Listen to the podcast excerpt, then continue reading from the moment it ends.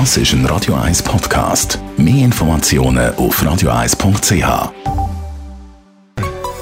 Der Konsumententipp auf Radio 1 präsentiert von comparis.ch, einem führenden Schweizer Internetvergleichsdienst. comparis.ch. Die offizielle Sommerferienzeit ist jetzt dann vorbei. Zum Teil sind die Sommerferien schon fertig, zum Teil dann geht es nächste Woche los für viele wieder mit dem Alltag. Jean-Claude Frick, Digitalexperte bei Comparis. Wenn man jetzt aus der Ferien zurückkommt, wie ist das mit dem Handy? Muss ich da etwas Spezielles beachten? Ja, so im Prinzip natürlich, vielleicht mache ich den Sand und Salz vom Handy putzen, wenn man es die ganze Zeit in Rimini am Strand hat braucht. Aber nein, Spaß beiseite. Es gibt tatsächlich ein paar Sachen, die man machen sollte. Zum Beispiel das Thema Föteli. Was ist denn mit den Föteli? Ja, man sollte mal sicherstellen, dass wirklich alle Fotos wieder im Backup sind oder in der Cloud, je nachdem, was man hat.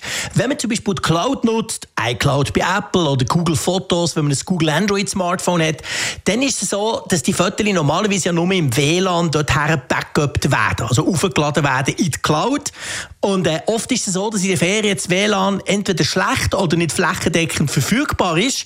Und durch das hat man viele Fotos, die man macht, die dann einfach auf dem Handy sind. Und darum, das ist immer etwas, was ich mache, wenn ich heimkomme aus der Ferien, zuerst mal schnell schauen, hey, sind alle Fotos, die ich auf dem Handy habe, noch an einem anderen Ort, eben entweder in der Cloud oder sogar am Computer, wenn ich das Handy am Computer stöpsle, damit ich im Fall von, wenn das Handy kaputt geht, Cloud wird oder sonst irgendeinen Schaden hat, noch meine Ferienfotos habe. Gut, es macht Sinn, das leuchtet ein. Gibt es noch etwas?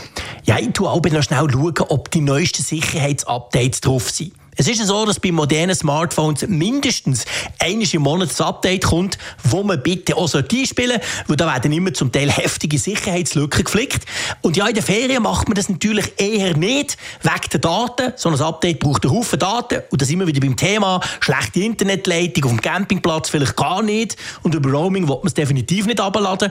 Also würde ich, wenn ich wieder daheim bin, in meinem schönen, schnellen WLAN, mal schnell schauen, gibt es ein Software-Update, das ich installieren kann. Und vor allem sind auch alle Apps auf dem neuesten Stand, also im Google Play Store, bei einem Android-Smartphone oder im App Store bei einem iPhone, schnell schauen, ob dort Updates aufgelaufen sind und die mal alle einspielen. Der Jean-Claude Frick ist das, Digitalexperte bei Comparis. Radio 1